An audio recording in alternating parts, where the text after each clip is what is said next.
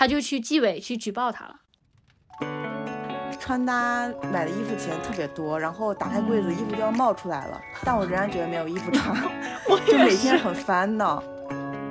我希望在二零二四年有一场属于自己的婚礼。哇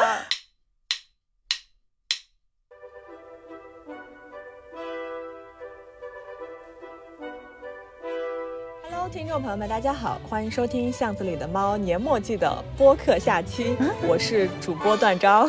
我是嘎嘎，我是书明，笑死了！本来说年末就是我们在那个预告里面写是最后一期嘛，结果因为大家聊得太开心了，我们只能分出上下两集播出。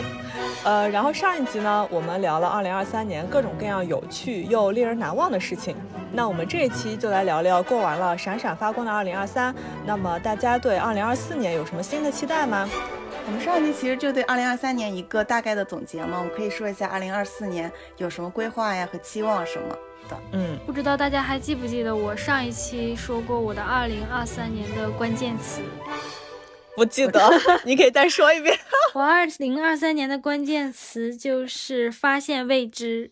那二零二四年也是一样的，我也写了一个关键词给自己，是什么？叫突破自我。嗯，说到突破呢，肯定是先改变一些自己以前的一些坏习惯。我总结了有三点行为习惯特别不好，我一定要改变。可以呀。第一个缺点呢，就是某件事想到了，一定要立刻去做。因为在二零二三年经历过一些亲人的突然离世，导致我就一直在想，就明天和意外不知道哪个先来嘛，所以我就总是会提醒自己说，想到什么立刻去做。但是过去的整整一年，我都没有按这个实施。我每次都是因为比我比较懒啊，或者是我今天不想做呀，我就不去做这件事情了，导致我损失了不少东西。有时候损失的是灵感，有的时候就是那种做事的激情啊，这不就是拖延症吗？对，拖延症，但是拖延会把我的激情给磨灭 掉。这个我也有，我也有相同的感受。我印象特别深刻，就是之前疫情的时候有疫情，然后就自己会策划做很多很多的事情，但是因为当时那个环境没有办法实施，一定要等疫情结束之后再做。结果等疫情结束之后，我发现我根本都没有想做这件事情的欲望了，你知道吧？我甚至都忘了我为什么要去做这件事情。没有激情了，主要是那时候的激情没有了。但是在二零二三年当中，我就感受到了，如果想到这件事情，马上就去做，它会带来一个很好的结果。就比如说我们当时选择做这个播客，哎，当时真的是我跟嘎嘎聊天，我们两个就是马上，我们这个工作组就成立了，真的就是马上。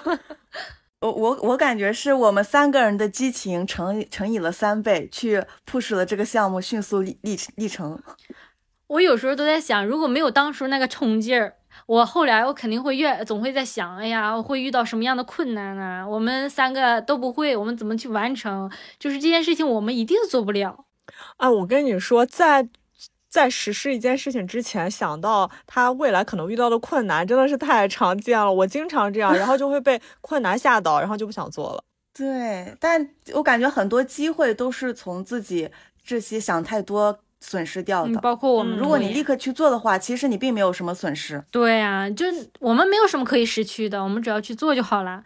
所以，二零二四年呢，我一定要摆脱这个拖延的习惯。OK，加也也也写入我的清单中。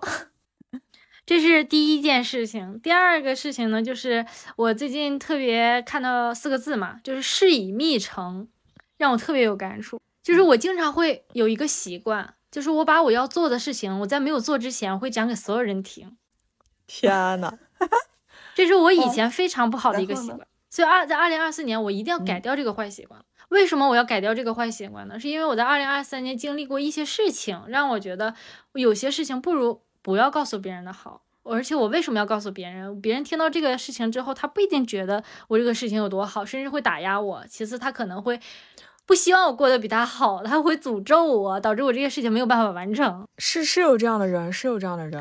因为我是也是最近吧，也是最近一个月发生的这样的事情。我给你们举一个特别小的例子。我有一个朋友，我用小 A 代替。我这个小 A 这个朋友呢，他是以第一名的成绩考上了公务员。然后他有一个朋友，就小 B。小 B 在他考上公务员之后，他把这个小 A 不把这个好消息分享给了这个小 B 嘛？结果这小 B 就嫉妒心非常强，他就认为小 A 学习这么差，凭什么他能第一考上？他就去纪委去举报他了啊啊！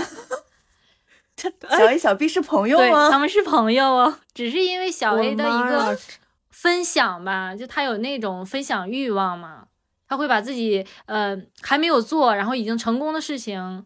都会分享给别人，结果他就分享了给这个小 B 了。这个小 B 就嫉妒心非常强，他当时举报的时候，他还说，他就质疑小 A 为什么能考上，让人家去调查他。啊，这这好可怕呀，好像电视剧啊。哎，我我有个问题，等一下，那他这个一般举报的话，举报人是谁？这都知道呀？呃，因为他举报的时候，他也不是说背着举报的，他可能就是让身边的其他朋友知道他举报这件事情啊。那他俩不就是撕破脸了吗？撕破脸了呀，口口相传，谁也没想到啊。所以我就，嗯，我二零二四年对自己的教训就是，千万不要什么事情都跟别人说，因为别人并不一定希望你过得比他好。嗯，真的，而而且我跟你说，这个小 B 不是觉得小 A。他可能成绩没这么好嘛，但感觉这个小 B 的智商也不高啊。你举报你就偷偷举报呗，你你所有人都知道是你举报的，这可还行？对啊，因为一连骗就会损失掉好多朋友。就这一段关系当中，就是跟小 B 有关系的，跟小 A 有关系，他们共同的朋友就全部都离开小 B 了，害怕了，你知道吧？但我觉得。但我觉得确实是，就是自己在谋划一件事情的时候，最好的方式应该是等做成了再跟别人说。对你，你提提前前期的准备的话，其实你有很多失败的经历，你没必要跟别人说，也会也会就是在在你跟别人说的话，别人也会觉得你能力不行啊什么。他甚至会说一些打压你的话。对，这个是最重要的。我觉得就是别人不问你就不说，如果别人问的话，你就可以说个大概就行。对，所以二零二四年我一定要。改掉这个坏习惯，一定要把住自己的嘴。对，一定要做个神秘高冷的女人。而且我我觉得这个还有一个什么问题呢？就是你有没有发现，有些时候你你这个事情还没有做成，然后你把这个事情跟很多人说了之后，你就会觉得我好像已经做成这件事了，就感觉动力好像没有之前强了。是，就是你在跟别人说这件事的时候，就会一遍一遍的在给自己洗脑。但转过来又想，这是不是一种提升自己自信的一种方式呢？那你就像说那些没有成功的人，他们去路演、去吸吸收别人的融资的时候，他们不也在重复的跟别人说自己做的这件事情吗？虽然他没有做成，但是他依旧是在持续的画饼当中啊。我有的时候也会觉得有矛盾。呃，我我觉得重复的说一件事情的话，其实有有一种像那个什么什么效应来着，积极。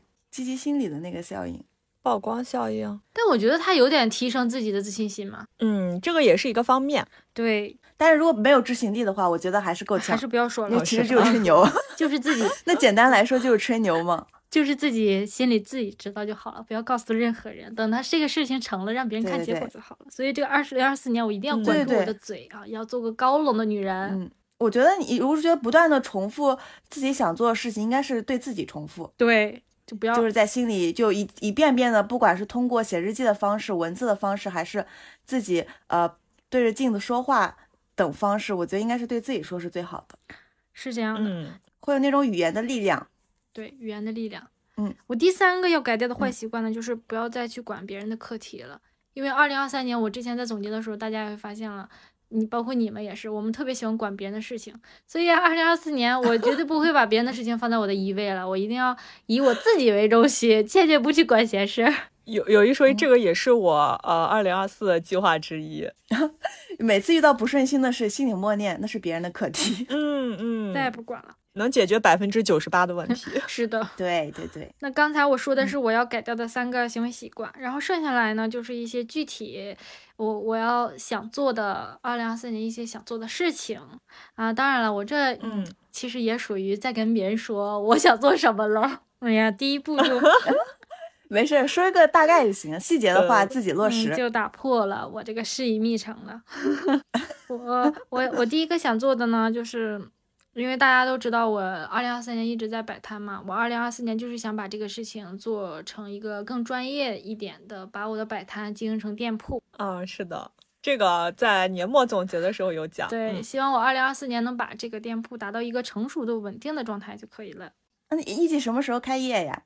嗯，能不能有什么开业剪彩视频给我们看一看？嗯？那如果有的话，我肯定发给你啊。但是好像，呃，我希望低调一点，所以应该是没有的。就是它不像你们想象的那种，嗯，很有格调的那种咖啡厅什么的。因为我们主做的就是外卖什么的，所以就是也不是需要特别，嗯，那种嗯特别大的开业典礼什么样的。啊啊，没事儿，我觉得小店也可以，也可以有自己的开业典礼，只是一个仪式而对，就是自己的仪式，也倒是有的。对，而且你开业前一定要去寺庙拜一拜。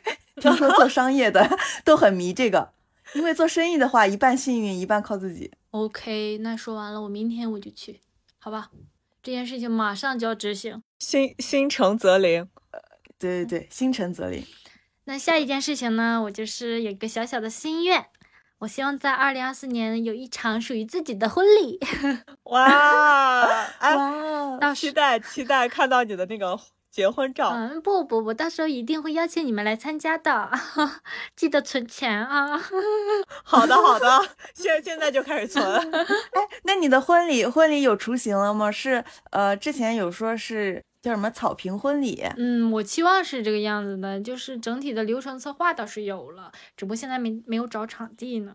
啊嗯，因为只是想举办一个小型的婚礼，只符合就啊是只有我们这些同龄人吧，所以不也不打算邀请一些长辈什么的，所以就是希望办一场自己喜欢的那种婚礼。嗯，这样挺好的。现在很多年轻人都是喜欢办这种。对，哎，那不那不就是 party 吗？其实差不多了，其实差不多那不，就是 party 吗？终于终于能参加 party 了。因为不喜欢那种传统的婚礼方式，所以就想给自己办一场就像那种 after party 的那种感觉。好期待啊！嗯现在就已经开始期待了。好期待呀！你一定要你一定要提前三个月告诉我们啊啊，我们要准备呃漂亮的衣服。一定要盛装出席，必须保证出片儿。哎，嘎嘎嘎嘎，昨天那个衣服可以买了。我一定争取是在夏天。哦，对，哦夏天可以穿漂亮的小裙子。对呀、裙一直拖，就是主要就是二零二三年没有执行，就是因为结婚的时候已经是冬，就是秋天了，东北的秋天开始就比较冷了，没有办法草坪婚礼了。嗯，确感觉夏天很适合草坪婚礼。嗯，那我下一个好期待期待。下一个计划，嗯，二零二四年的计划呢，就是也是根据二零二三年展开的，因为二零二三年我跟嘎嘎两个不是见面了吗？就属于那种在室友的婚礼上，然后，呃。老朋友相聚的那种感觉，所以我希望二零二四年呢也有这样的一个机会，让我们再聚一次。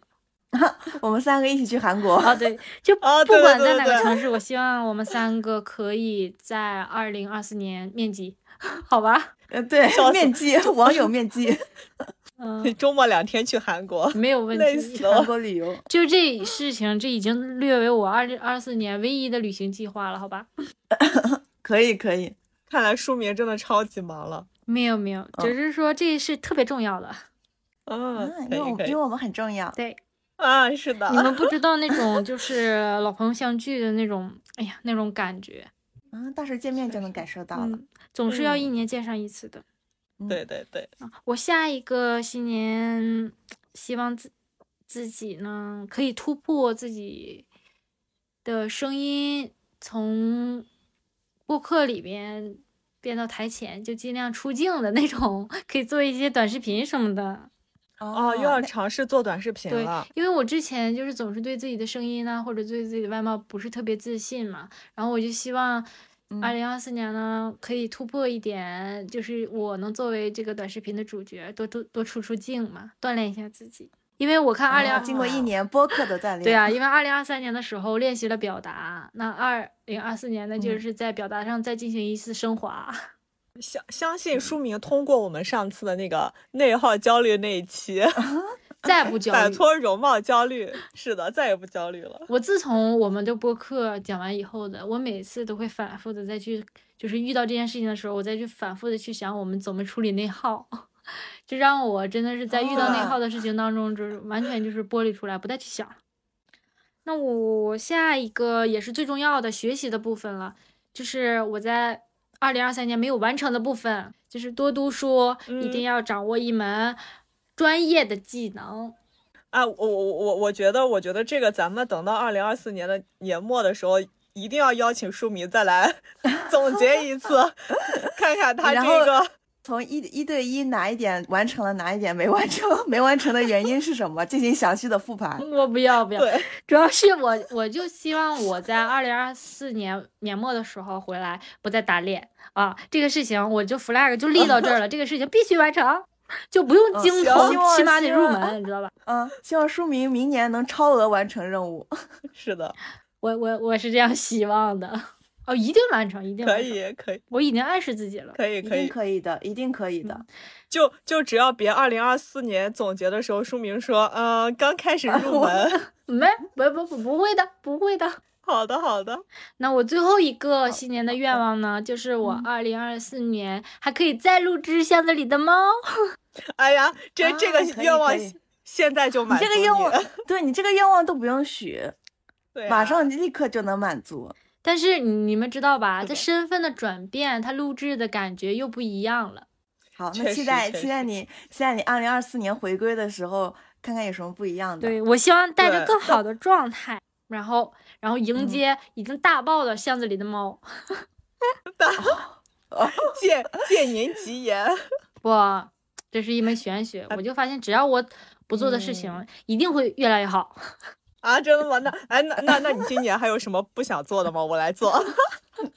笑死我！开玩笑，笑死。那以上就是我二零二四年的一些计划和规划啦，然后剩下就是我要怎么去执行啦，我就不讲给大家啦，事已密成。嗯，事已密成，只说那个大概，详细的细节需要自己去规划，就不跟大家详细说了。对，是的。那你们两个呢？那我们来听听断章的吧。啊，到我了是吗？好呀，好呀。二零四年的清单计划，可以，可以。嗯，我二零二四年呢，就是不会给自己定太多的目标吧。我现在更想追求的是细小的进步，就是呃，我不知道是从什么时候开始转变了。就是我之前是一个目标感特别强，然后做事、行动、计划啊什么的，就是就非常有冲劲的一个人。但是我感觉经过二零二二零二三。这两年之后，我自己变得特别的佛系，所以我觉得，呃，可能也是休息为了更好的出发吧。所以我想说，二零二四年还是，就是我我现在其实最近已经能感觉到自己有在慢慢改变了，就是有种慢慢回到之前的那种生活的状态。所以我就是希望二零二四年的时候，可以再多学一些东西，然后不管是生活上的还是工作上的，都可以能更好的利用下班的这几个小时吧。嗯，好，段章已经比同龄人领先了，领先了，领先了一个月了啊！遥遥领先，人家已经开始实行二零二四年的清单了，遥遥领先，华为 遥遥领先一个月。是的，那那我就具体来讲一讲吧。啊，就第一个呢是工作方面，这个我是和书明的计划是一样的，就是说不要去呃管理别人的话，呃课题，就是因为之前在上个月的时候吧，我。呃，和嘎嘎有聊过一件事情，就是当时工作上面出了一个问题，就是我觉得呢，它是算一个比较严重的错误吧。呃，但是其实这个错误呢，它重新再来一遍的时候，这个错误还是没有办法避免。所以那天晚上和嘎嘎也是沟通了很多，就是当时也聊了很多嘛，所以最后就是终于想通了，就不要去想别人的课题，而且对于已经犯过的错误，我们可以进行快速的总结。之后就不要一遍遍的回想了，就下次做的更好就可以了，就是不要一遍遍的沉溺在过去的错误中。嗯，对，没错，就是这个事情不会因为你一个人犯的错误就会导致什么很严重的结果，不管这个呃这个事情成不成，都是你 leader 或者是老板的课题，并不是属于你的课题。如果说因为你这一个人导致整个项目没成的话，那他注定就是没成的，就注定是不会成的。是，而且人生只有一次，不要永远沉浸在你的食物当中，一定要从这个时间中脱跳脱出来。对啊，因为我我觉得一件事情的失败是不可能归结于简单的单一的因素的，肯定是多种元素一起造成的。所以，但是我们很容易把这个错误全部归结在自己身上。打工人的心态大家都有，而且你要庆幸他是现在他体会到这种事情，他不是以后体验的这种事情，你应该。感谢他这个发现自己这个错误或这个失败，他遇见的比较早。对，对，是的，所以当时就是本来特别特别的内疚，你们知道吗？然后当时就是聊了之后，豁然开朗，真的，一整个豁然开朗。为什么要去想这些呢？错了就错了呗，我下次把它改对就好了呀。对呀，你你的工资不值得你想这么多，这个是老板要想的。等什么时候能达老板级别的时候，我们再去再去内耗也行。内耗是需要另加钱的啊，内内耗是另外的价格。笑死了，然然后那个还有一点也是我想改掉我的拖延症，就是更好的运营我们的播客。就是其实大家可以看到我们在二零二三年的时候基本上没有怎么运营我们的播客，然后所以希望二零二四年的时候我可以更好的就写写小红书啊，就希望能有越来越多的人听到我们的播客吧。然后同时也希望我们能输出越来越多优质的内容，就不管是在思想上、表达上都有一个比较明显的提升吧。嗯。一定能好，期待住，一定可以。我听完了，可以，我给予肯定。我们小红书有笔记了吗？呃，有，有吗？哦，我一定会好好写的。就是对，现在就是，就是我我我是那种感觉，呃，如果没有写好的话，我就不想发，然后就一直拖拖拖。但是我我二零二四年一定一定会好多发的。哦不，确实有，我我我能感受到，应该是有那种。完成焦虑就是必须要准备的非常充分才可以开始。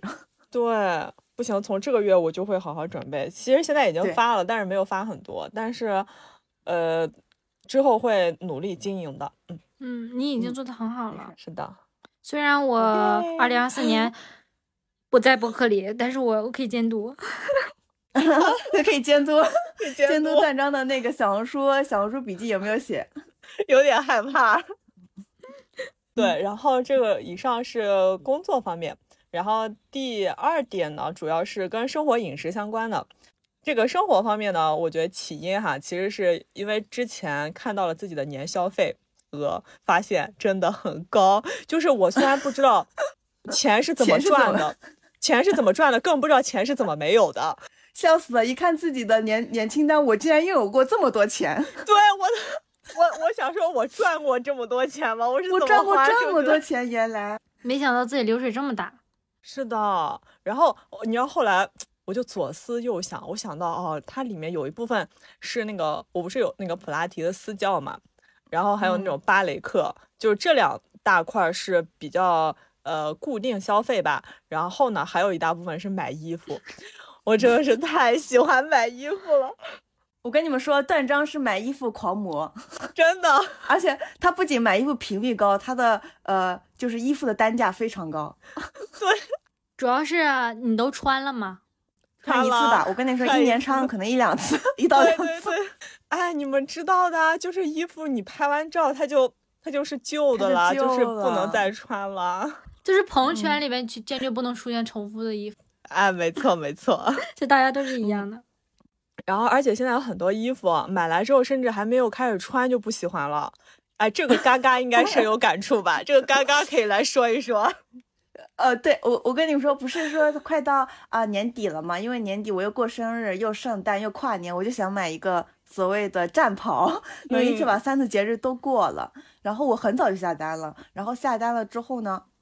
我我在下单之后，我就有时候刷的时候又会刷到他们店的宣传视频嘛，然后越刷我觉得那衣服越丑，然后越刷越丑，然后我今天就把全部退掉了，不好看，不耐看，就是乍一眼挺好看的，再乍一眼就真的好丑啊。对，真的是我我是那种买来之后还没穿就不喜欢了，嘎嘎有时候就是衣服还没发货就已经开始不喜欢了。我是买完回来之后标签没有摘，也也退不了了，然后一次也没穿过，就在柜里放。所以，所以我觉得现在买衣服它就是一个冲动，就是但它不耐看。所以我觉得二零二四年我还是希望能更加的靠近自己的风格吧，然后少买便宜的衣服，多出就是出掉一些闲置，把之前的衣服都整理出来，重新搭配一下。就是还是希望能过一个极简一点的生活，就不要什么乱七八糟衣服都买。嗯，哎，其实我跟你们说，我最近有看到一个呃。有有看到一个说法，说现在自媒体就是很多穿搭博主，他其实不是穿搭博主，他是新衣服博主，他的穿搭全靠新衣服堆起来的。然后我对我之前有看到过一个非常宝藏的小红书博主，他是真的是穿搭博主，他把所有的衣服重新搭配，然后组合，会有很多重复的衣服，但搭搭配起来就是风格就不太一样。我觉得那种才是真正的搭配博主、穿搭博主。哦，那这种很强哎，就是他能找对旧衣服的新穿搭。对，我觉得它其实跟你的思路是一样的，就是把呃衣柜里面的衣服重新组合搭配起来，因为很多衣服呃是你收收着了，就你就是你收收起来之后，你就不再想起来了，你就没想过自己有这件衣服的存对在。，然然后每年还觉得自己没有衣服穿，就是对，但 是没有新衣服穿，但其实可以搭配出很多种可能性。或者就像刚刚段章说的，可以出掉一些闲置，因为你买过来很多衣服的话，它你一直放在那里也没有用。你可以真的可以出闲置，因为嗯我认识很多博主，他们都是那种就三百六十五天衣服不重样的，他们也是就是保持着每个月要做一次闲置群的那种分享。但其实我觉得最重要的是，还是要想清楚自己到底是想要什么样的风格。我能理解是今年这一年花了这么多钱在穿搭上，其实是还没有找对自己的风格，就是一直在试错，然后呃发现有的有的风格真的是呃穿了一两次就不想再穿了，那是那可能就是你真的不喜欢。嗯，而且我们就遇到什么问题，就是好看的衣服好多呀，就是每一种风格都想尝试。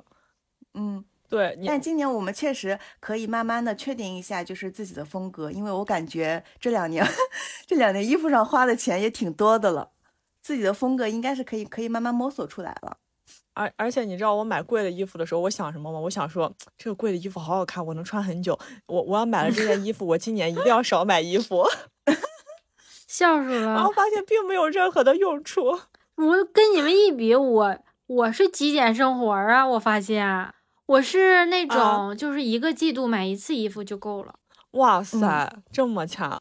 因为书明就是他都不怎么在呃不怎么在穿搭上花心思了，因为太忙了，真的太忙了，之后就再也不在乎自己穿什么衣服了，就可能一天七个 T 恤轮流穿不同的图案对我现在已经这样，啊，是不是？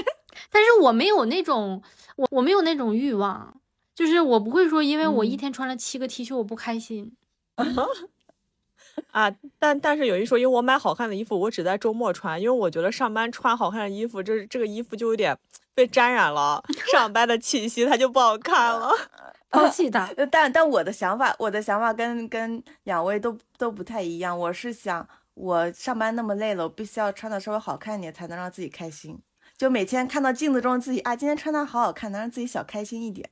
啊 那也是一种方法。对，但确实，我今年一个问题就是跟这个问题是跟段章非常相似的，就是穿搭买的衣服钱特别多，然后打开柜子，嗯衣服都要冒出来了，但我仍然觉得没有衣服穿 我就，每天很烦恼。而且有时候你知道就觉得很奇怪，就想说为什么没有衣服穿了？那去年这个时候我在穿什么呢？是的我想去年的时候，难道我光着吗？我怎么就没衣服穿呢？同个时间点，超好笑。对，然后除了买衣服这一点呢，然后二十五岁之后，我还是想多做皮肤管理。就是我现在已嗯经每一周的周五都会去美容院做皮肤管理，就不管是在饮食上抗糖，然后还是在护肤嗯品上抗糖。就是我最近开始研究那种装食童颜。就是不管是饮食还哦是护肤，它都是有抗糖的成分在的，所以就是还嗯是想就是在皮肤管理上再多做一些努力。啊，希望到时候可以跟我们多分享一下自己的心得和方法论，如果有用的话。我坐等，可以可以，皮肤管理。嗯我坐等，呃，然后嗯，我坐等。你坐等，好的好的，到时候给你整理一个清 单。我跟你说，书明每次就坐等，然后我不实践，我是那种已经就主打一个收藏、收藏点赞。嗯，就是我就是那个捧捧捧哏的那个，捧个放到收藏夹里吃灰，收藏点赞也不看。对，呃，然后呃，还有一点就是在二零二三年计划是把 二零二二年没看书的计划的这个冷笑。这个冷笑体现出了对自己的嘲笑。原谅我不厚道的笑了。上一期我清晰的记得你还没有看，没错，所以我二零二四年的计划就是把二零二二年计划要看的书看完。我二零二四年回归的时候，我我就第一件事我就想问你书看了吗？不这个这个这个一定要完成，这个一定要完成。到时候给你们看我的那个读书打卡表单，嗯，到时候我们互相交换一下书单，然后看一下，呃，这个书单看了几本书了，三个月一查吧，三个月一查，可以可以。对，但确实，嗯嗯，那个好像前段时间我已经就是开始尝试在地铁上看书了，我感觉在比家里看书认真多，而且看的速度好快。一模一样，因为你知道，你知道，对，因为你知道地铁上属于那种白噪音，你知道吗？就我戴上稍微有一点降噪耳机，然后旁边的声音就是那种白噪音，然后我读的书特别快，就有时候我在家可能才读四分之一，我在地铁上能读二分之一的书，就读很快。哦，我也是，我那个之前看书很多书都是在地铁上看完的。请问你们一天要坐几个小时的地铁？呃，没有，是周周末，周末坐地铁出远门的时候会带上书看。嗯，对，因为我我的话，我每天就是通勤的话就得一个小时，所以在地铁上看书就是很很很好的一个。地点，但是如果说有时候挤的书都拿不出来，那我真是没办法。这个肯定不会看，对，还是有座位的时候。但是对，必须要有一点点，必须要一点点空隙。如果说间隔到我连手机拿出来都费劲，我是不会看书的。我顶多选择听播客，或者是看手机的微信读书。看出城市的差异化了吧？我们这通勤都没有一个小时这种情况出现。哎呀，书明啊，你曾经也是一个小时通勤往上跑的。你之前不是还骑车吗？我之前骑车骑到低血糖。我骑车骑车看不了书，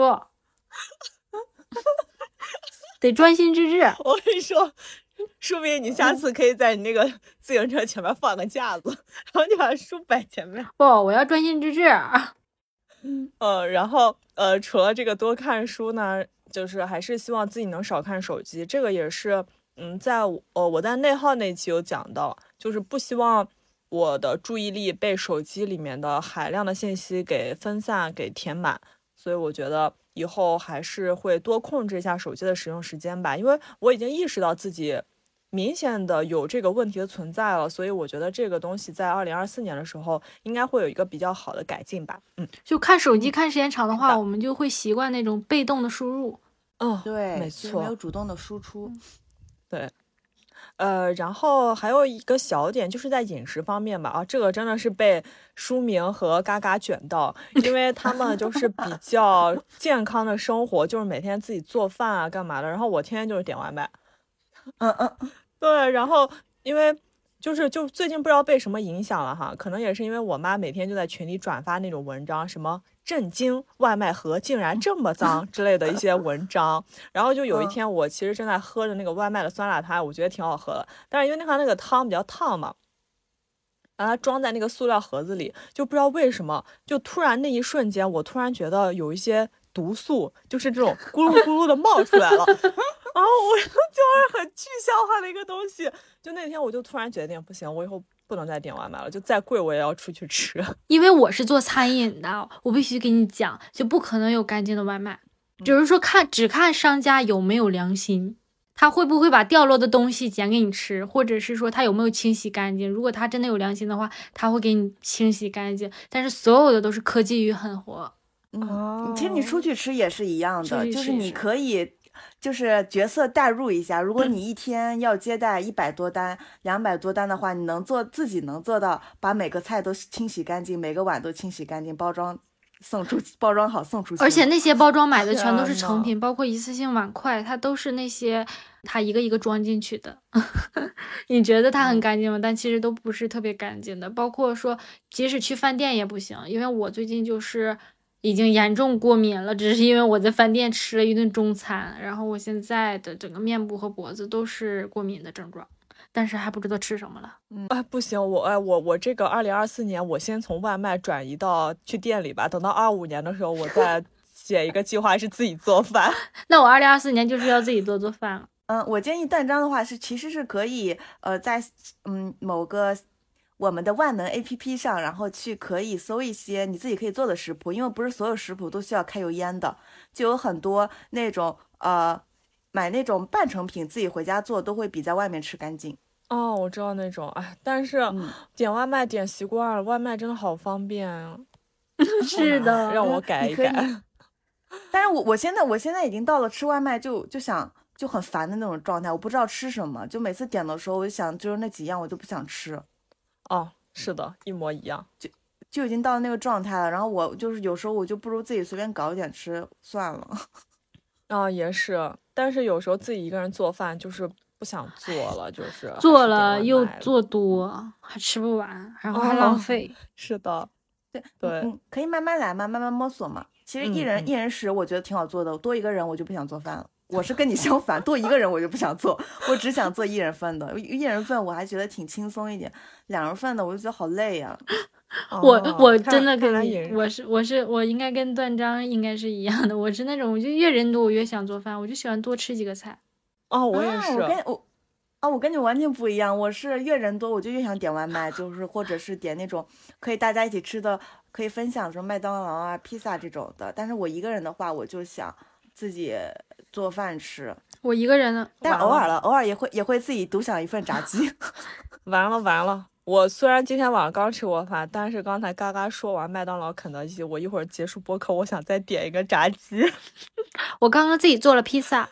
嗯，反好正如果点外卖的话，尽可能呢还是点这些连锁品牌比较放心一点。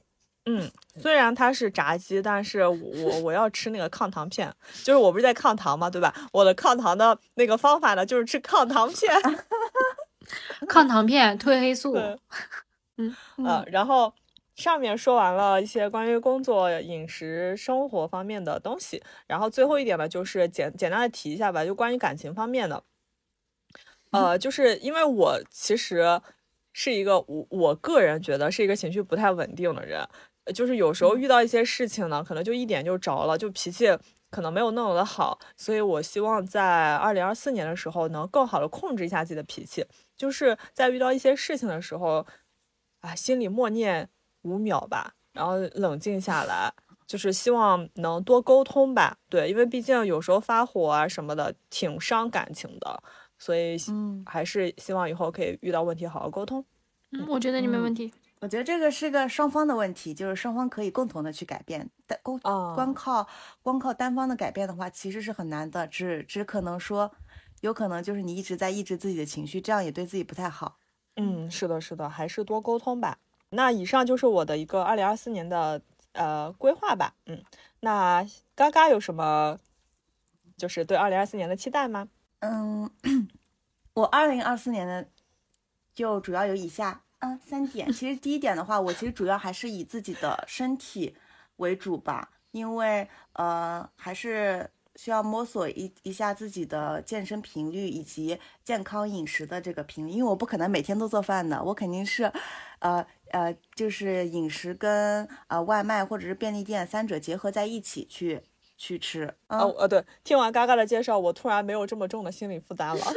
啊，你不像有那么大心理负担，因为我们不是纯的家庭主妇，就是我们还需要工作，没有人、啊没有人能平衡到我工作期间还能抽空去做个饭，这个是不可能的。啊，也是也是，除非他的工作压力不大，就是他可以去研究每天吃什么。基本上我工作的话就会以便利店为主，便利店或者是呃麦当劳啊、KFC 这些。嗯啊，然后周末的话，可能就抽空自己做个饭。只能说让自己更健嗯康的饮食，而不是说完全撇弃那些 垃圾食品。对对对，因为是的，肯定是不能撇的。然后我是觉，我是相信，就是你这个人的状态是你自己吃出来的这个观点。就是我其实做这些，呃，不管是健身呀，还是健康饮食，啊，都是想对自己呃精力的管理有个提提升。就是我觉得我精力是个非常差的人，我每天一睁眼我就不想，我就很累，所以我是其实是啊 想看看有没有从呃从锻炼呀、健身、睡眠这三个方面去提升一下自己的精力，做一个有活力的人。我和嘎嘎聊的之前聊的最多的内容就是如何补气血。对，就如何让自己精神力满满，就是不要那么疲惫。虽然工作很累，但是一定要一定要想个额外的办法把自己抽离出来。嗯，然嗯后一个呃健康有精力的体魄也会呃帮助我完更好的完成二零二四年的目标。对，嗯对，而且锻锻炼的话，我也不一定非得去健身房，就不管是居家锻炼啊、私教呀、还是健身房撸铁这种形式，只要我动起来就行。我对自己这些都没有很强的 KPI。我相信你，我也相信你，一个健康的身体是最重要的。嗯，这也是我二零二对四年跟你，嗯我跟你是一样的，我身体还是要放在第一位的。嗯，因为我们每一个人身体肯定是放在第一位的。对，身体一定要是放在呃第一位的。而且我一直认为，就是照顾好自己也是一种能力，就不不依靠任何人就能自己过得很好。然后呃，第二点其实主要就是工作方面了。然后工作方面的话，我是希望呃在工作期间能够创造属于自己的时间，就是努力延长周末那两天放假的幸福感。因为我总觉得一周只放两天实在是太悲惨。其实我是想。叫什么上四休三，我就想周中可以休息一天就很好了。如果周三可以放假，啊，是的，嗯是的。我以为你这个要讲工作期间如何摸鱼呢。这个摸鱼嘛，大家应该都有自己的心得，就不大传授家都有了。心得，对。你要调整好确实周中的话，工资和自己工作的比例。对哦对，周中的话确实应该，呃，因为国内其实是不会放假，但是我们确实自己要需要找一个突破口去让自己放松一下，不可能周一到周五都绷得很紧，就周三的话还是给自己一个放松的呃机会。对，呃，关于这嗯个，其实我有一个小方法，就是我嗯现在习惯于每一天下班回到家就开始洗澡洗漱。这个这个真的很好，就别看这小小的一点，就是能改变很多。就是、嗯呃，回到家快速的洗澡、洗漱，能帮你很快的从工作中那个状态抽离出来。对，就不像之前每一次啊洗，就是呃下班回家，然后往往往往那个椅子上一瘫，然后包也不拿，就在那儿刷手机，刷刷刷，然后后来也不想去洗澡，也不想去洗脸了，就可懒了。对，然后刷完就更累了你。还不如直接就把，不如把工作当中那种最累的状态直接延续给了洗漱。对对对，然后帮助自己放松下来嘛。然后嗯其实我我的主要是呃有以下两个两个方面去呃解决呃去创造属于自己的时间嘛。第一个就是关于通勤方面，我之前通勤就一直都很远，就基本上都在一个小时。然后我已经是怎么说呢？被也不是 PUA 吧，就是被已经对一个小时通勤已经习惯了，甚至觉得一个小时通勤不长。但后来我就发现。我一个小时能看二分之一的书，我就觉得这一个小时时间好宝贵呀。对，一个小时真的上班的一个小时，我我我感觉如果让我一个小时通勤，我感觉我的我的上班已经从坐上地铁的那一刻就已经开始了。你想啊，对就你就已经是一个小时通勤，你来回两个小时，嗯下班的时候才是最累的。对对呀，就是就是，你知道为什么每天早上会很累？就是因为我经历了一个小时的地铁通勤，那种呃人人人流纷纷扰扰的，然后大家那个疲惫的样子都会影响到我。嗯，所以我就觉得要找一个距离公司合适的地点吧。反正明年肯定也要搬家了，就不能太近，因为太近的话，我觉得 生活我觉得很跟工作，难从工作中、情绪中，对，要分开的。这个地点是要分开的，否则就很难从那个情绪中脱离出来，也会呃，比如说额外增加一些本来不属于你的工作量，因为你离得近。我以前住在办公室，没有生活了就。对啊，就感觉是二十四小时工作的感觉。就是之前不是会刷到呃有那种什么，嗯、我就在我们公司的上面嘛，这种上下的。我其实不想，我觉得晦气，我觉得太晦气了。太晦气了，对吧太晦气了。嗯，然后然后我现在的话，可能就是你两三分钟就能到达地方嘛，但是我并我之前也有也有过这种距离的，大概就走路五到十分钟就能到公司了，但是我还是很累，加上我还是会迟到，我跟你说。住的越近越容易迟到。嗯，对。然后我现在住的房子可能就比较远嘛，然后我们其实想的是房子远的话可能会便宜一点，但我觉得现在这个年龄的话，呃，与之交换的就是我宝贵的时间和精力。我现在觉得精力无价，没错精，力已经是不能以金钱来衡量的了。嗯，所以，所以我觉得还是呃，就会最好找一个能呃十到二十分钟通勤的就很好了，半个小时以内吧，半个小时以内这个我都可以接受。步行也是可以的，对，当锻炼身体了。对，还还锻炼身体了呢，还能看看花，看看草。嗯，所以我理想的就是这个通勤的话，就是步行三十分钟以内就可以了。啊，还得警告你一句，千万不要让同事知道你住得近，对，这个我是不会说的。尤其是不要让你的领导知道你住得近。对，其实就是不要跟同事的话透露自己太多的个人信息。嗯，然后第二点的话就是，呃，我我我希望二零二二四年的话，我能比规定的上班时间就是早起一个小时，然后将呃早晨留给我自己。能吗？因为呃工作，嗯，因为工作这几年的规划，我基本上都是呃周中熬夜嘛，然后拼命赖床，拼命工作，然后周末就什么都不想干，只想躺着。我我周中起床的那一瞬间，我都觉得立刻被工作逼得喘不过气，然后缺乏目标和动力，你就会赖床拖到很晚。你猜你为什么会住的越近，去公司越晚？对，就是没有目标和动力，而且呃，我多睡一会儿，就是其实是不想面对糟糕的一天。哦，我但是我可嗯能跟你不一样，因为我之前上班是化妆的嘛，就自从嗯我发现了上班我不想化妆之后，我就让自己多睡一会儿。然后我嗯发现，就是我每次晚起的原因是什么呢？因为我觉得睡睡觉就是睡时间比较长，是美容的最好的方法之一。所以我觉得我睡的时间越长，我的皮皮肤越就会越好。对对呃，我其实我其实是这样，就是如果说我需要比规定上班时间早起一个小时的话，我肯定就需要早睡，就睡眠这个时间肯定还是要保障的，因为这个是我的呃就是核心目标，就是必须要有个充足的睡眠。然后因为因为这个这个这一点，为什么要说要早起一个小时？就是之前在我成长的过程中，呃，所受到的教育其实都是把自己的需求放到最后。我上班的时候，我要先处理好工作，维护好关系，照顾好家人。如果还有时间的话，才会留给自己。所以留给我自己的时间，每天就只有深夜，就就留的时间非常少。然后我看似呃每晚的熬夜呀，呃周末的宅家都是留给自己的时间，我却觉得呃这些时间就像是呃对今天或者是对周中遭遇的一切的报复和回避，就是我通过这种呃宅家的刷手机这种来回避我呃工作中遇到的问题。嗯，确实，就是大家下班之后就是会报复性熬夜嘛，对吧？对啊，对，就最近那个呃那句话就说的很触动人心，就是天一亮时间就不属于我了，我的时间就只有深夜，你知道吗？就属于我的时间就只有深夜的情绪，然后汹涌的呃在夜晚袭来，所以我就想在二零二四年的时候，我想把自己的需求放在呃一天的开始，就不管说这早起的一个小时我是用来阅读，还是呃做一顿丰盛的早餐，或者是锻炼。都可以，就是我先满足好自己的需求，我再去投入这种复杂的工作。我觉得你这个，我我觉得你这个计划挺好的，我也要列入我的二零二四年的清单里。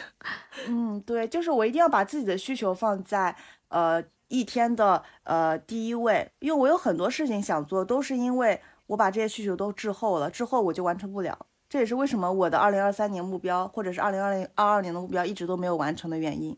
就是总结来说，就是减少情绪内耗，然后多早起干实事。恭喜我们已经步入了工作的第四个阶段了，就是啊，是什么阶段？在工作中找寻自我，如何脱离工作。就是一个比较好的阶段。早起确实能让，至少是让我会感觉到一天充满希望。因为这个这个实验的话，其实我在呃之前休息那段时间已经做过了，就天天五点钟起来，是真的精力满满，就是非常有五干劲五点就 起，哎，但是我早睡呀，我早睡呀，我十点就睡。什？么？你十一点睡，你五点起？我五点睡，十点，哦，不是，我五点起，十点睡。啊，我我我的妈呀！我我我我之前放假在家，我是晚上九点睡，早上九点起，我能睡十二个小时，我都醒不来。不不行，睡太多的话，我会脑子容易糊。我觉得最好的时间就是那段时间，其实呃坚持下来至少一个月吧，让我感觉我每一个那一个月，我感觉干的事好多。然后早上的时候是真的会很有干劲儿，很有冲劲儿，虽然也会打哈欠这种的，但是不疲惫，因为我感觉就到十点多，我十点的时候我已经干了很多事情了。哦，我也是，而且我喜欢把一些困难的东西放到早上去做。对，当然大家不用像我这么不用做像我这么极端，五点钟起床。嗯，因为那段时间我是没我是就是没有没有工作，然后所以没有这些压力。但是如果有工作的话，其实大家可以呃呃，因为工作之后精神会疲惫一点，大家可以稍微的六点或者七点钟起床都可以，就是希望把把自己规定的就是被规定的上班时间早起一个小时嘛。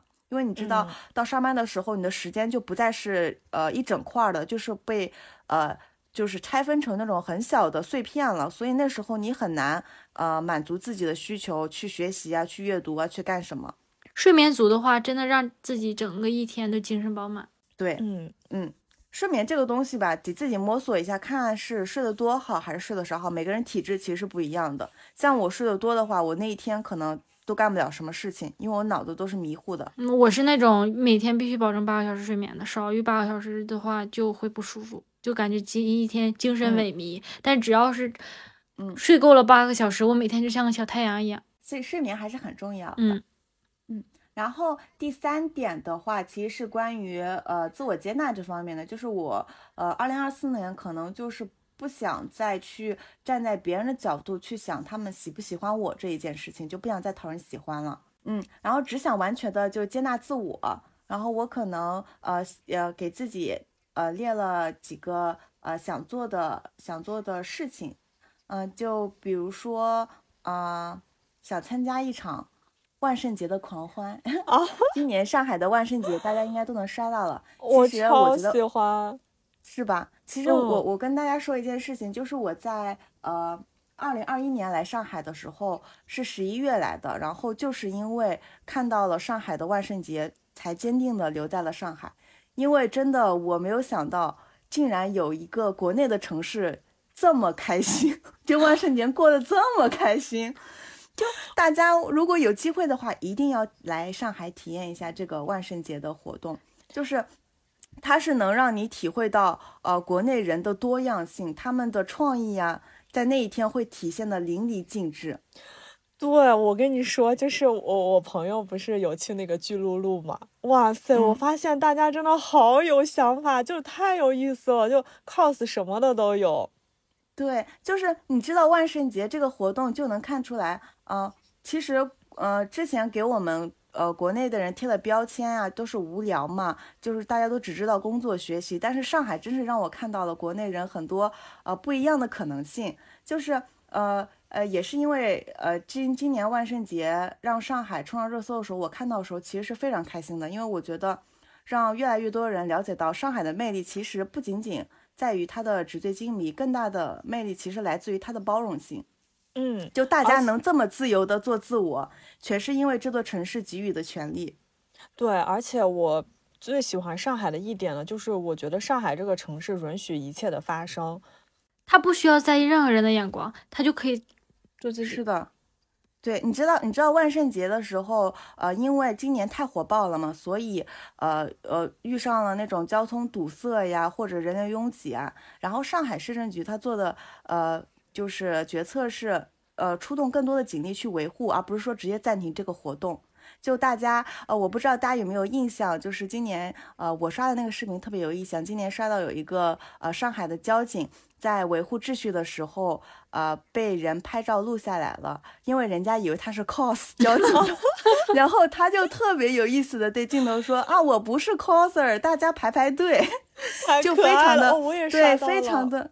对，就非常的有，你知道那时候我刷到视频，我就是每刷到一次我就暂停一次，就是能体会到这个城市的包容性，以及啊这座城市呃对这个活动嗯大力的支持，让大家去发疯。我现在就打包行李，对，马上打包去上海，过不下去了。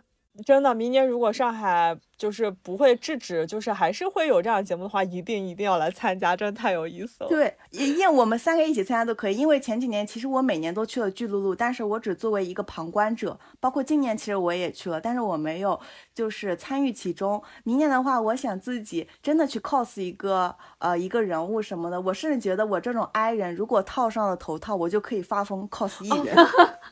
你一定要带上我。你如果要明年来上海的话，最好在年末的万圣节的时候来，我们就可以去 cos 各种很有趣的人物，我们就可以嗯开心的做自我。其实那天可能那天晚上，呃，大家不都是说了吗？看似我们都化了妆，其实都是脱下脱下了面具做自我。做自己。对，哎呀，看着我可感动了，哎看着很开心看到大家这样。看到我这个羡慕。嗯，明年真的我们一定要一起参加 cos，对然后最好提前一个月就要开始想这个灵感了，然后大家要购买衣服，每次都是因为衣服不到我就没有去了。那为什么我们这边就特别像那种什么节日都没有的那种感觉？嗯，因为就是城市的差异嘛。如果想体验的话，其实可以来到上来到上海。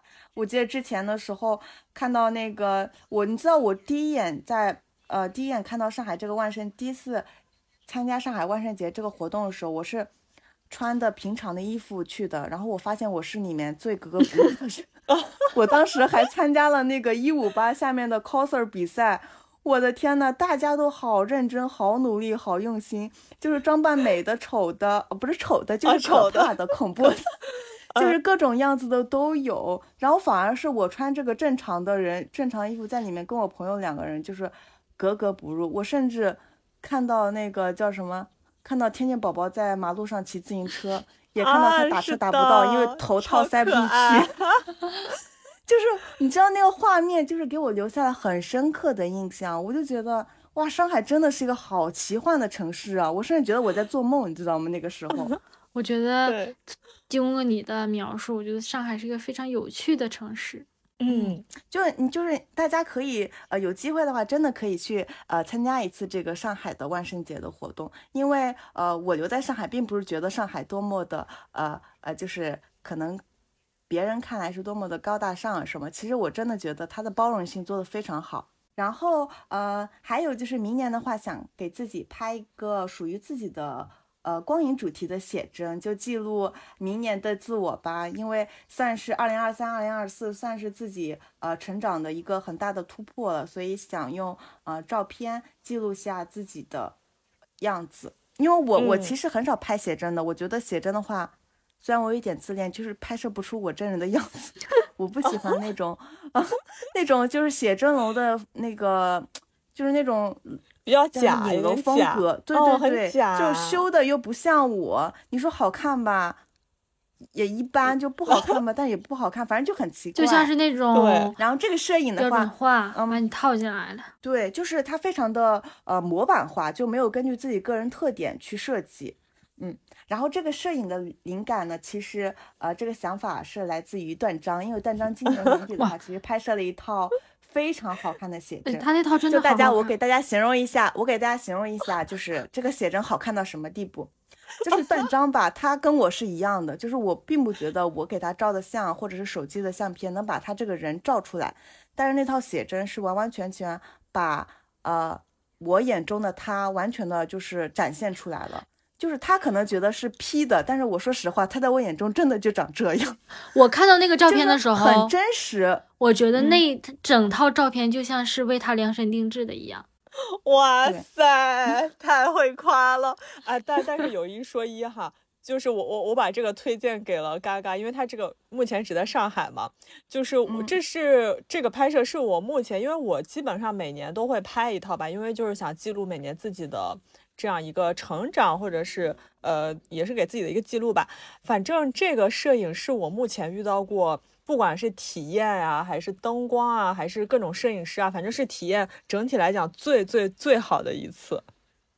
对，嗯，然后大家可以期待一下明年 嘎嘎的照片。对，就是淡章的这个摄影吧，完全突破了我之前对他的一些刻板印象。因为呃，在我心中的话，他其实我的我对他的印象是那种他非常喜欢那种小公主风格的，就是呃非常的呃可爱，就是高贵的那种。但是今年他的这个风格。哇，那主题完全不一样，就是我跟他完全打破了印象，我真的觉得，嗯，跟我果然是跟我能聊到一块的人，心里果然还是狂野的，但是就是非常的非常的好看，这套真的是非常绝，对吧？我也超喜欢，就真的是把他这个样子还原出来了，嗯，他他的 P 他的照片的修修的风格的话，让我感觉是尽量的还原你这个人，不是说要把你 P 成网络上的大美女。对，而而且当时就是在选片的时候嘛，因为因为当时没有要选这么多，结果当时我一看到那个底片，就是都挑不出来，就觉得都好好看，然后就是最后又花重金多买了几张，这就是大师级的摄影。对，嗯，但真的很值得，大家可以期待一下。是的，嗯，然后呢，过去的二零二三年，其实我被呃讨好型的人格呀、内耗啊、敏感这些名词，其实压制的畏手畏脚的，失去了勇气，也失去了很多机会。呃，但其实我觉得这些呃，更多的是自己的内心认知，呃，对外的投射。而这种下意识的思考行为方式，其实我是自己无法察觉到的。就我还是觉得，只有阅读才能引发思考，才能接触呃更多不同层面的认知。嗯，就如果如果健身的话，说是呃延长了我的生命长度，那么看书和录制播客就是拓展了我的生命宽宽度。所以啊、呃对我就是在呃二零二四年，从思维啊、技能啊、表达以及心理四个方面列出了二十五本书籍，然后让自己在二零二四年尽量把全部看完。不要尽量，一定要看。完。就是呃，我怕到时候没时间，但是我还是尽量去看完的，因为我现在已经不好意思，我就是那个提前两个月开始做二零二四年的计划的那个人，我已经看完了两本书了。你这是做计划吗？你这是已经把提前二零二四年的事情都干了。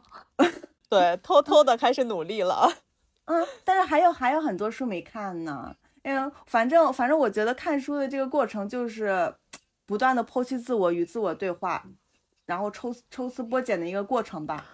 就像嗯、呃脱把外界的枷锁呀一层一层的斩断，来看清自己的内在到底是个什么样的人，然后接纳真正的自己。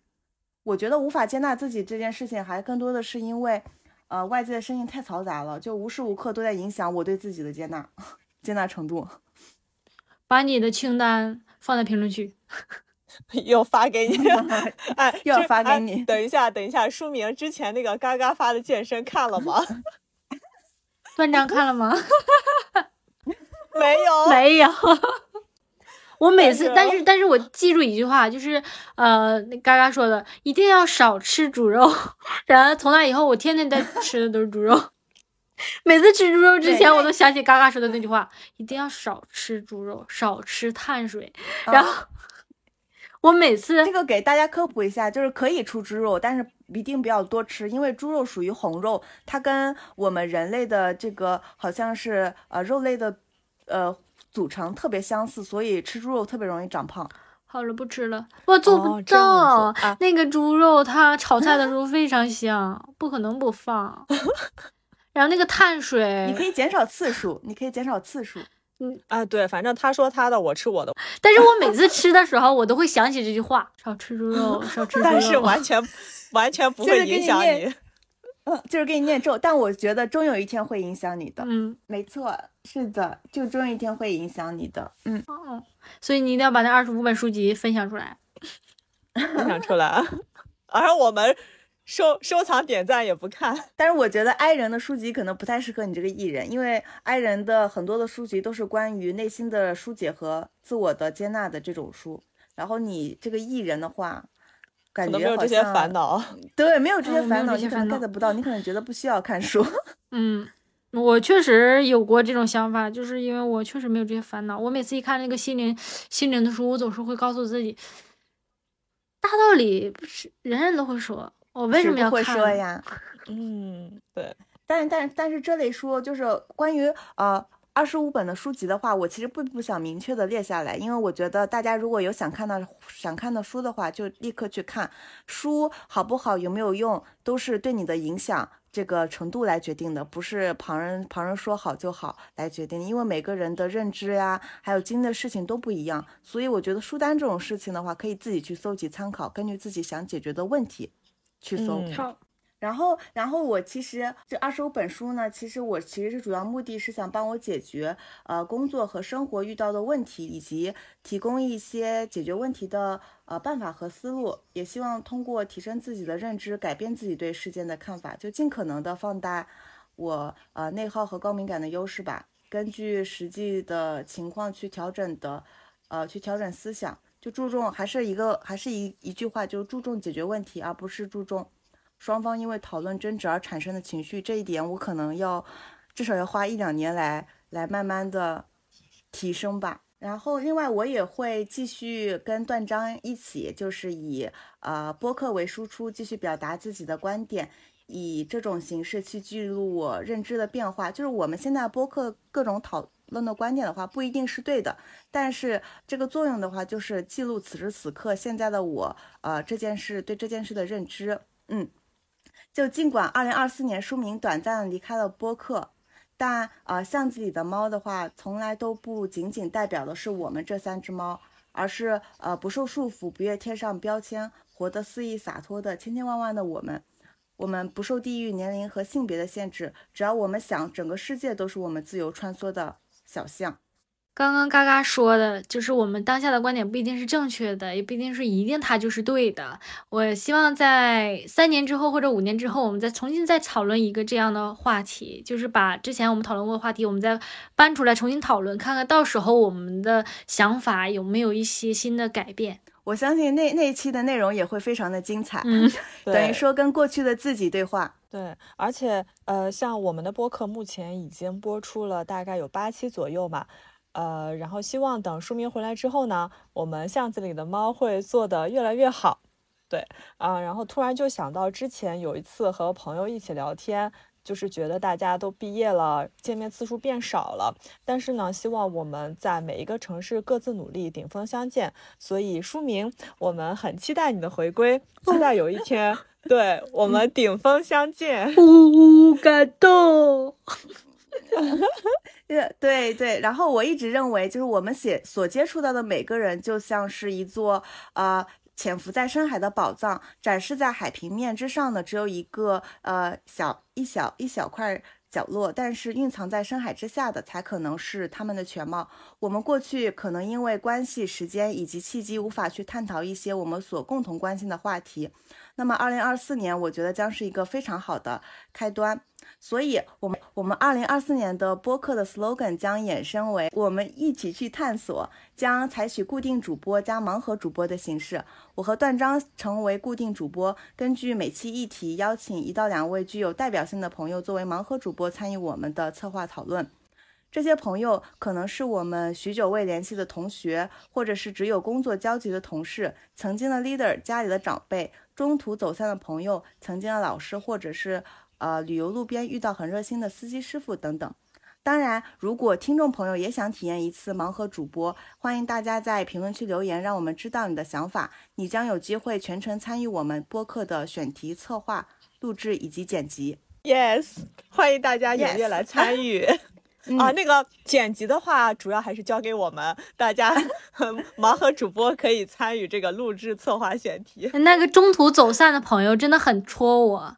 你到时候录制的时候可以喊我，呃，我们没走散，对，没有走散，对我们没有走散，但是我总是特别想听一听我之前和我走散的那些朋友他们是怎么想的。哦，我也是，感觉好可惜，因为很多时候就是初中特别特别好的朋友，然后高中特别特别好的朋友，那个时候都甚至觉得他们就是闺蜜的存在，但是等到大学毕业了以后，各自有各自的生活了以后，就是再完全没有交集了。我相信那一期应该是 非常感动的一期，可能大家也并不是故意的去呃疏远走散，但确实是呃两条呃两条没两条那个轨迹没有交集了，就越走越远了。但我觉得可能对方还是在心里祝愿呃对方会过会过得更好吧，不打扰也是一种礼貌，也是一种祝福吧。嗯嗯嗯。现在距离二零二三年结束还有七天，也就意味着你比其他人多了七天的时间去提前规划自己的二零二四年。大家可以积极在评论区写下自己二零二四年的计划，或者将计划发到我们的邮箱，标题格式为“二零二四年计划清单”加昵称。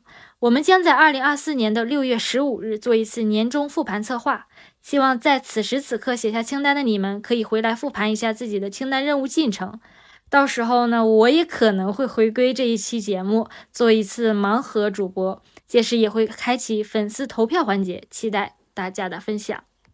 也希望大家可以从我们的播客中，能真正的体会到一个人的力量，不仅仅来自于他自己，也来自于他所有能接触到的人。而播客呢，就是我们可以选择的，成本相对来说比较低的，能够接触到一些不同的人的这样一个机会和渠道。大家不凭借外貌，仅仅凭借对某一个问题的深度思考和探讨，去寻找志同道合的人，通过思考和行动去挖掘我们自己这座宝藏。做的事情都是为了认识到更多面的自己，与不同的人碰撞，产生新的思考和认知。这件事情放到现在，依然是让我觉得是一件非常感动的事情。呃，发现呃人真的很需要及时的反馈，因为我们目前播客。做出了大概八期的左右，然后同时呢，也发现有越来越多的听友们开始关注我们的这个播客了，非常感谢大家的关注，呃，这让我们做播客也越来越有动力，呃，之后呢也会持续的为大家推出更多优质且有趣的内容的，大家可以期待一下喽，期待了，期待满满，期待期待。啊，对。对。所以欢迎大家在二零二四年，不管以什么样的形式，积极与我们进行互动交流。我们不渴求一个问题的正确答案是什么，只要我们能够让大家去思考、去行动，那我们这个播客就已经发挥了最大的意义了。我们希望大家在二零二四年拥有热烈的生活、自我的探索、辽阔的可能以及不受限的人生。但我们更想祝愿大家按计划推进，如期进行，顺利抵达。圆满完成，鼓掌！哇，真好，鼓掌！终于结束了，圆满收官我们的二零二三年。本期节目就到此结束了，非常开心，以播客这种形式为我们的二零二三年画上完美的句号。Yes，是的，祝愿大家在二零二三年都有一个非常圆满的结尾吧。对。然后段章呢会在年末会和一些播客串台录制，大家到时候也可以期待一下。然后希望大家可以支持一下。嗯，是的，是的，是一个非常有趣且就是内容非常丰富的一个播客吧。嗯，行呀，那我们本期节目到此就结束啦，收官之作。二零二三年结束了，二零二四年我们要重新开始。嗯，重新出发，重启人生。每次都把重启人生作为人生目标。但重启人生这个 title 是真的很很吸引人。Yes，嗯，行呀，那我们今天就这样。嗯，好，那我们来年再见啦，来年再见，明年见，拜拜。对，拜拜，期待大家，期待新的新的血液加入。我会每期都收听的。嗯，好的，一定。你不收听，我们也要发给你。哎，其实我挺期待二零二四的，感觉会有一些很新的话题、新的血液加入，会有不一样的碰撞，不一样的碰撞出出现吧。嗯，而且对我感觉，我感觉这个盲盒主播开启了之后，我可能会跟很多之前没有什么交集的人产生了新的链接，我感觉还蛮期待的。对，就包括可能有小小的预告一下，因为我们年就是除夕那时候可能会邀邀请，可能会邀请身边的一些朋友来参加。对，邀请身边的朋友来参加，也是一个蛮有意思的一个节目。不仅不仅我们不仅可能就是邀请身边的朋友，也可能会邀请网友啊，就是其实各类人我们都可能去会邀请。就是如果说想去呃接触、想去了解的话，都会呃让他们来参加我们的录制。嗯，同时也很也非常的希望，如果呃听友们有什么想听的话题，或者是比较感兴趣的话题，都可以在评论区告诉我们。然后也会给我们更多的灵感。对大家，如果想做一次主播的话，想无痛做一次主播的话，欢迎大家来 申请我们的节目。你在 你在这个节目，只要准备好自己要说的稿子，我们其他的都可以，我们来帮你解决。然后顺便给嗯 剪辑也我们包，大家可以就是等于说给大家创造一个平台啊，发出自己的声音，然后让更多的人听到你的声音。哎，就是我们箱子这个里里的不是，就是我们这个箱子里的猫包容性非常强，不管你是 E 人还是 I 人。如果你是 I 人的话，我们可以让两让两个 I 人跟你一起侃侃而谈；如果你是 E 人的话，你可以 尽情的输出。但是 E 人也要照顾一下 I 人啊，I 人不是你们 E 人的玩具。这个太好笑了，这个最近网上的梗。对。艺人要是一直输出的话，爱人很容易没电的。对的，对的。啊，那你们最近有什么就什么就是想看的电视剧，就是可以适合年末大家一起看的电视剧吗？最喜欢的那个是《新闻女王》。哦，我知道你之前说过，终于不谈恋爱了，开始搞事业了。而且他我我都快刷完了新闻女王。我我是跟着梗跟着梗，就超燃，你知道的那种吗？我真的太喜欢那种那个但 man 的那种呃为人处事的作风了。我我我感觉《新闻女王》这个电视剧就让我有一点点新的认知的一点就是，人不是呃不是就是以好坏去定义的，就是并整个世界也并不是我们眼中那种非黑即白的世界，还是属于有中间有灰色地带的。就是他的，的我感觉这部电视剧特别，呃，特别爆的原因是他把人物刻画的特别的饱满。就这个人，他有好也有坏，不像之前的电视剧只单方面刻刻刻画主人公的好，然后其他的旁人都是坏蛋。之前那种电视剧把那个人物刻画的那么好的，对，就像神一样。你知道我以前会被那些电视剧影响吗？我觉得我做不到那么好，我就会 PUA 自己，说我怎么有这么黑暗的想法。但真正的人的话，就是呃好坏夹杂的，嗯，而且评判的标准啊，都是在不同的角度。他在这个角度，他就是个好人；在另一个角度，他就是个坏人，就看大嗯家怎么想。嗯，我感觉看了之后还挺挺有感触的。对，那那我也码住，先把那个 最近的电视剧看完，然后开始看你们说的新闻女王。一定要看啊！新闻女王一定要看。嗯，好的，好的，这个一定。这个这个新闻女王可能是关于职场方面的，我觉得女性可以多看一看，可能会在职场上有一些呃新的认知。就是她还讲述了关于职场女性的不容易，嗯她在她怎么呃平特别衡是女性冲上管理层之后，对对女性冲上管就是上了管理层之后，被男性管理层的打压呀，以及各种排挤呀，其实都能体会到。嗯，嗯包括她如何平衡家庭与事业之间的关系啊，她都有讲。最近更新的这两集，她嗯都是在讲述这样一个问题，就是你在前面努力做好工作，但是你的家庭也会有很多琐碎来牵绊你，像婚姻啊，像一些照顾孩子这些事情，你在工作当中你去怎么去调节？这个他希望《新闻女王》里边刻画的都比较现实。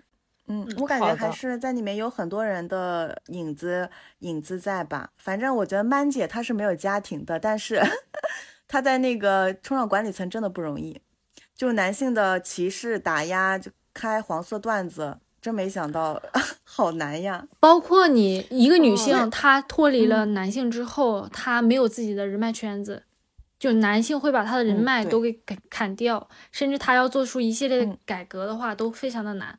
就是这个世界上，他不存，很多时候我们都能看到，就是很多事情啊，很多工作，他不承认，不愿意承认女性比男性强。对，他有点像我们一开始做播客的那种感觉，就那个初中的第一期，有点像。笑死了！刚才你们聊的时候，我一边听一边点了肯德基。大半夜啊吃炸鸡，当然我，我我我我最我最近倒是搜到了一个非常小众的韩剧，就是很适合大家在年末的时候看，非常的治愈。它、呃，它是讲呃精神病的，就大家可能对精神病有一点点就是认知偏差，觉得精神病怎么怎么样。但是我跟大家说，现在这个职场环境以及压力，我们也离精神病不远了。所以，所以叫什么？感觉这个还挺也挺有意思的。嗯，这个叫精神病也会迎来清晨。它其实讲述的是精神病房里的故事嘛。然后精神病的话，呃，它的里面的生病的人的话，生病的症状有重有轻。轻的症状的话，其实呃，在我们平常的生活中其实就能看到，就可能已经患了精神病了，但大家不觉得那是病，所以它也会隐藏住呃这个疾病的状态。就比如说。其中有一位就是患了恐慌症的医护人员，就他他非常的呃，因为工作压力呀、然后还有就是他这个电视剧写的特别好的，就是在不断的给你谈工作消息的时候患上了这种病，就跟那个在被头埋进水里非常窒息的感觉是一样的。哦，我刚才去搜了一下小红书，就是搜这个精神病房也会迎来清晨，就看到有一个嗯帖子，就是他有那个截图嘛，就是嗯他好像是男主对女主说：“我不想成为您一个人淋雨时给您撑伞的人，我想成为和您一起淋雨的人。”好温暖。是很温暖，就是大家的话，就是这里面讲的可能都是他呃，甚至大家不可以不用从头看，他一集是一个病人的故事，然后呃，有很多的时候能看到自己的影子，就是大家看完这部剧会觉得我也点有有一点精神病，就是精神病并不是那么严重，就是会有点轻轻的症状。啊，感觉我们之后可以结合这个再来聊一聊新的主对这部电，对这部电视剧真的真的很值得大家去细看，它里面每句话都非常的值得斟酌。呃，我我其我其实有一句印象中特别呃深刻的话，就是里面也有也有也有一个医护人员没有办法接纳自己，因为他患了那个恐慌症嘛。然后女主就跟他说，就是从现在开始，你不要把自己看成一般的医护人员，你要接受自己是患上恐慌症的护士。